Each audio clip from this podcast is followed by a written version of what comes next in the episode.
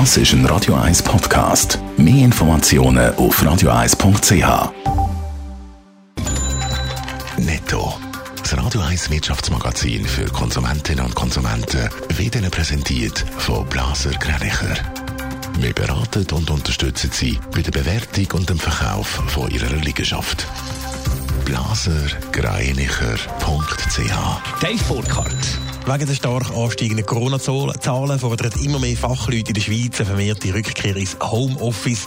Das ist wichtig, weil das Virus häufig am Arbeitsplatz übertragen werde, sagt Tanja Stadler von der Covid-Taskforce vom Bund gegenüber SRF. Weiter fordert sie auch eine nationale Maskenpflicht in allen Innenräumen. Nach dem 2% Minus von gestern dürfte die Schweizer Börse SMI heute wieder deutlich im Plus starten. Und zwar um 0,7% bei 10.239 Punkten. Das zeigen die vorbörslichen Berechnungen von Julius Bär. Von der Aktie dürfte Richemont mit einem Plus von 1,4 und Roche mit einem Plus von 1,3% am besten starten. Zürich übernimmt eine Traditionsbäckerei eine andere. Die Bäckerei Konditorei Gnädinger gibt nach fast 80 Jahren auf.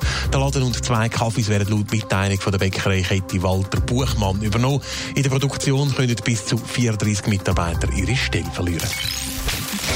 Am 29. November stimmen wir in der Schweiz das nächste Mal ab. Zur Abstimmung kommen zwei Volksinitiativen, die bei einem Ja die Schweizer Wirtschaft ziemlich könnten beeinflussen Dave Burkhardt. Ja, und wenn heute abgestimmt würde, dann würden tatsächlich beide Abstimmungen angenommen. Einmal, wenn es nach einer Umfrage von Tamedia geht. Satte 57 Prozent der Teilnehmer an dieser Umfrage haben sich für die Vorlage ausgesprochen, wo grob gesagt will, dass Unternehmen mit Sitz in der Schweiz Menschenrechte und internationale Umweltstandards auch im Ausland zu respektieren haben. Die sogenannte Konzernverantwortungsinitiative ist das. Sympathie genießt die Volksinitiative wenig überraschend im linksgrünen Lager, wo aktuell über 90 Prozent der Wählerinnen und Wähler Ja stimmen. Abgelehnt wird sie von der rechtsbürgerlichen Seite. Entscheidend dürften bei dieser Vorlage die Stimmen aus der Mitte sein und dort ist der eine oder andere noch unentschlossen. Im Moment also ein relativ deutlicher Vorsprung für die Befürworter von der Konzernverantwortungsinitiative. Knapper ist es bei der Vorlage mit dem Namen für ein Verbot der Finanzierung von Kriegsmaterialproduzenten. Ja, zu dieser Volksinitiative, die auch unter einem wesentlich kürzeren Titel Kriegsgeschäftsinitiative läuft,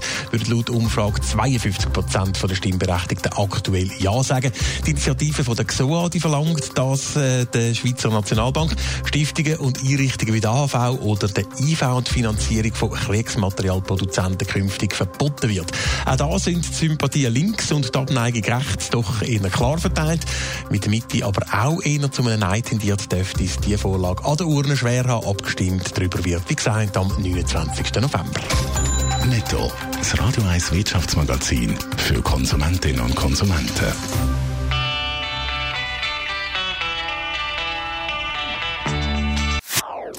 Das ist ein Radio 1 Podcast. Mehr Informationen auf radio1.ch.